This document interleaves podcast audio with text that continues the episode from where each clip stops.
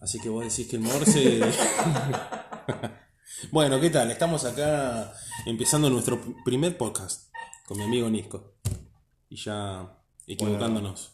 ¿Cómo estás, Nico? ¿Todo bien? Nico, no Nisco. Nico. Y pasa que se me patina la S, la D. Quise decir Morse y dije Morse. El Morse. Sí, cosas que uno tiene que cambiar de, uno mismo para. La pregunta que estábamos haciéndonos hoy es: eh, ¿el Morse tiene que ser público, tiene que ser más conocido o pierde el sentido si se, si se hace conocido? Esa es la gran pregunta, ¿no? Es decir, fue creado para ser justamente un código secreto. Pero a la vez si alguien está pidiendo ayuda, es útil que mucha gente lo sepa para que pueda reconocer ese pedido de ayuda. Entonces, ¿qué hacemos? ¿Qué hacemos con el Morse? ¿Qué hacemos con el Morse? Es verdad. Em, ¿Qué hacemos con el Morse? Vos justamente, que sos el que sabe esto, ¿qué hacemos con el Morse? ¿Cuál es tu opinión? en cuanto al Morse me parece que ahí hay que... ¿Qué hiciste? Le agregué una marca para saber que estamos hablando del Morse. En cuanto al Morse, a mí me parece que eh,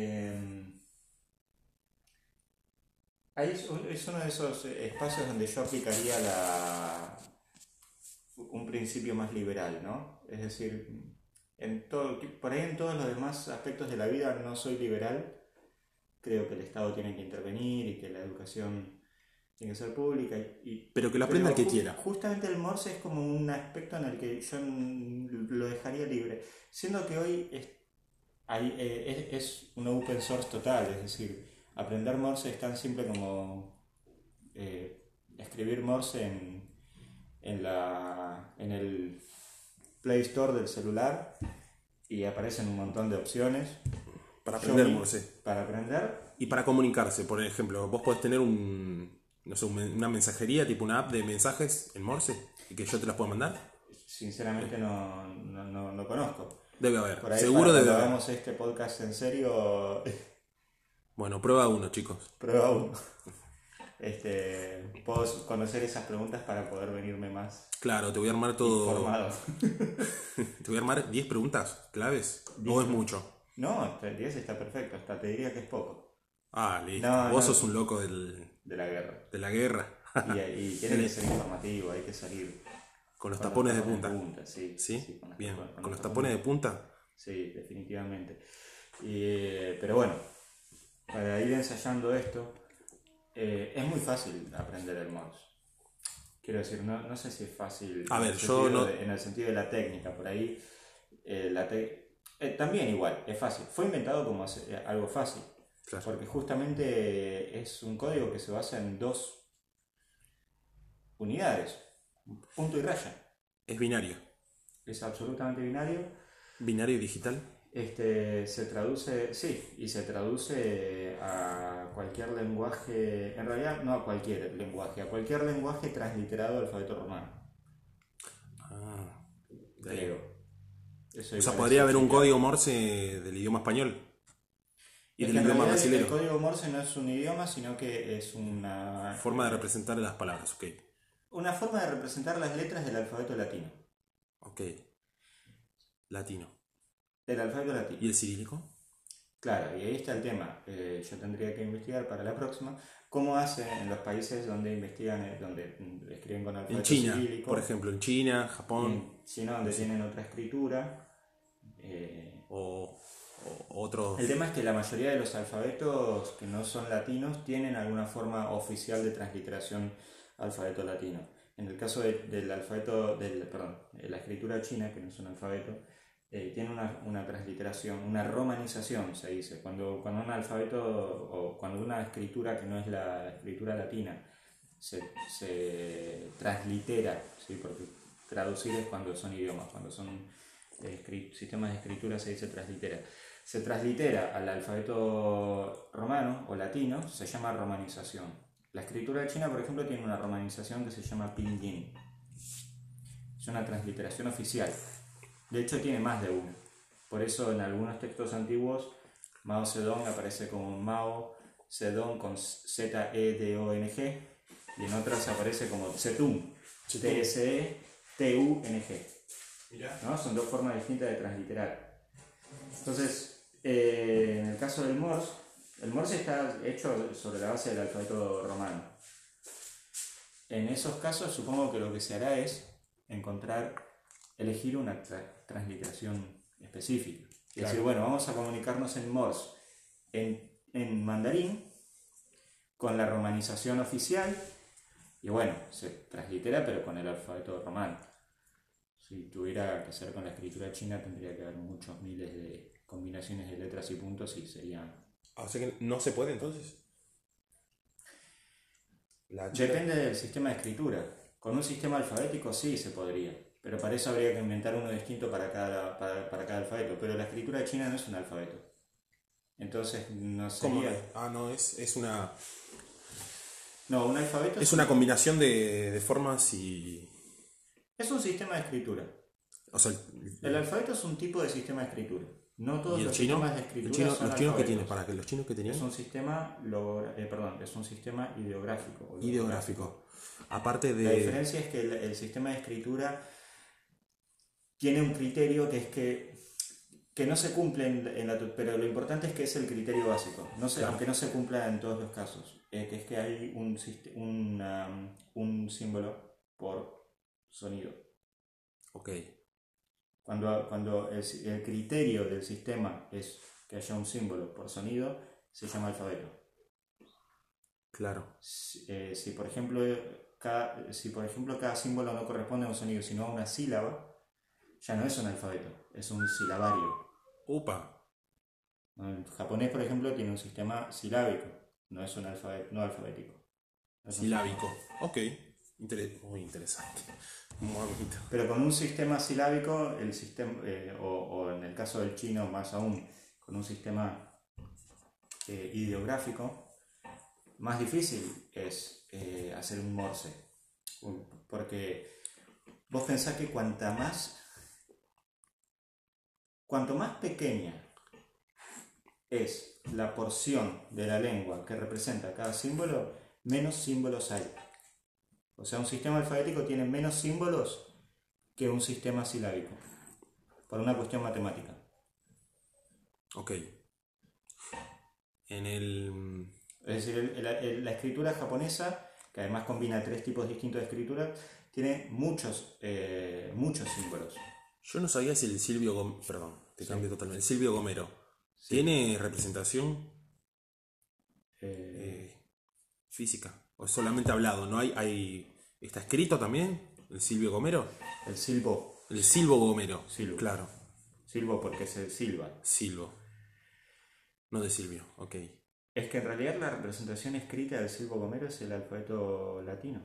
De, vuelta, el, Silvo Gomero es, es un sistema de comunicación. No es una lengua, es como el Morse. es, como, el Morse, pero mucho más simplificado porque no alcanza la cantidad de, silbidos que puede hacer un ser humano para cubrir todas las, todos los sonidos Entonces, del, eh, alfabeto romano. Entonces lo que hace el silbo gomero es simplificar eh, letras que suelen no ir combinadas en las palabras. Entonces una, una expresión en silbo gomero puede ser, generalmente son silábicas, pero como no hay, tantas, no hay tantos tipos de silbido, eh, combinan combinan, o sea, cada, expresión en silbo gomero puede tener distintas interpretaciones, pero hay una que es más normal. A ver, M, MN y ñ debe ser el mismo, ¿no? Es como. Claro, probablemente. Moño, capaz que son lo mismo. Claro. Eh, y el contexto te va a decir. En el traje, en el traje, no sé. Te vas a poner el moño hoy y es. Claro, exacto. es el contexto, es el, contexto, como en inglés. que si estamos hablando de un traje te vas a poner un moño. no es no un mono. estás poniendo un mono, un momo o un nono, sino un moño, claro. Claro.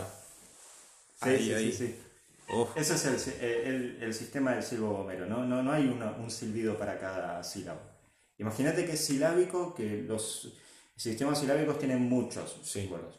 Sin embargo, el silbo gomero no alcanza ni siquiera para un alfabético. Okay. Lógicamente tiene que haber una simplificación. O sea que Claro, es interpretativo. Es interpretativo y que también es, eh, cumple su función.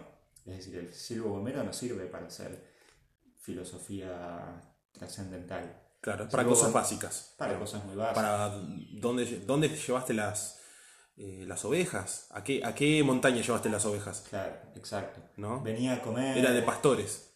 Claro, de pastores de... de pastores. O como en la película que salió el año pasado, eh, La Gomera, Mm. una película rumana eh, muy, muy, muy buena para mí, eh, donde el silbo gomero lo usan para la mafia, pero porque tienen que transmitir un mensaje específico. Es un mensaje específico, o sea, tienen que decirse, está en la habitación 9, está en la habitación 8, entonces cuando las opciones son mucho más limitadas, el, el silbo gomero funciona mucho mejor. La diferencia es que el Morse tiene, eh, eh, el Morse se ajusta perfectamente a todas las letras. Entonces, con el Morse sí se podría eh, decir cualquier mensaje. Bueno, tenemos el Morse, tenemos el silbo gomero. ¿Qué otro interpretador de, de lenguajes tenemos así? Y para, una, para un capítulo podemos dedicarlo a la- al caso de los navajos, Los navajos. los intérpretes navajos que participaron en la Segunda Guerra Mundial para, la, para Estados Unidos. Ah, El navajo de... es una lengua muy difícil para un hablante de una lengua indoeuropea o de una lengua europea en general. Eh, no es una lengua eh, extraña, en- tan, tan extraña en el contexto de las lenguas de América, pero para un hablante de una lengua europea es una lengua muy difícil. Entonces, realmente era, iba a ser muy difícil que un nazi o alguien de la- del eje se pusiera a aprender navajo para entender. Entonces, con los, con los intérpretes navajos lograron un trabajo impresionante. Estados Unidos. Estados Unidos. ¿Te acordás exactamente en qué batallas? No. ¿O si ganaron batallas por eso?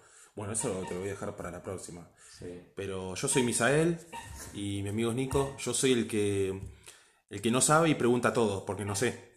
Y él es el No sabe de esto. no sé de esto. Entonces, eh, Pero de las cosas que sí sabe hay un canal que se llama Misarrap. nada. Y él es eh, licenciado en lingüística, No, en letras. en letras. En letras, viste, bueno. El amigo, el amigo que, que sabe de vos. Bueno, el licenciado en letras y, y filosofía. No, Letras, solamente en letras. Ok. Solamente letras. Eso lo voy a borrar para no quedar tan ignorante. Bueno, como yo no sé, yo soy el que tengo preguntas. Y muchas. Entonces él las puede responder y yo puedo hacer una devolución y. Filosofía y letras son dos carreras distintas. Filosofía y letras, Es, ok. es el nombre de la facultad. Pero vos hiciste filosofía, Sí, pero, Un la, tiempo. pero la dejé. la dejaste. Ok, también podemos hablar un poco de filosofía. Sí, Puede ser. eh, let- encantaría. Bueno, esto No dejé la carrera por falta de interés, la dejé por otros motivos.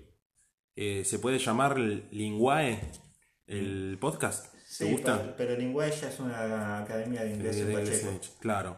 Y bueno, pero no es un podcast. Es verdad. ¿Linguae? ¿Te, te Linguae. parece que representa o algo ser. que representa Igual si se me ocurre otro, te lo tiro también. Sí, pero mirá que yo voy para adelante con todo. Bueno, gente, perfecto. les mando un abrazo y nos vemos la próxima. Este es el primer capítulo de Linguae. Que no va a salir nunca. Nunca digas nunca. O sí. Sí.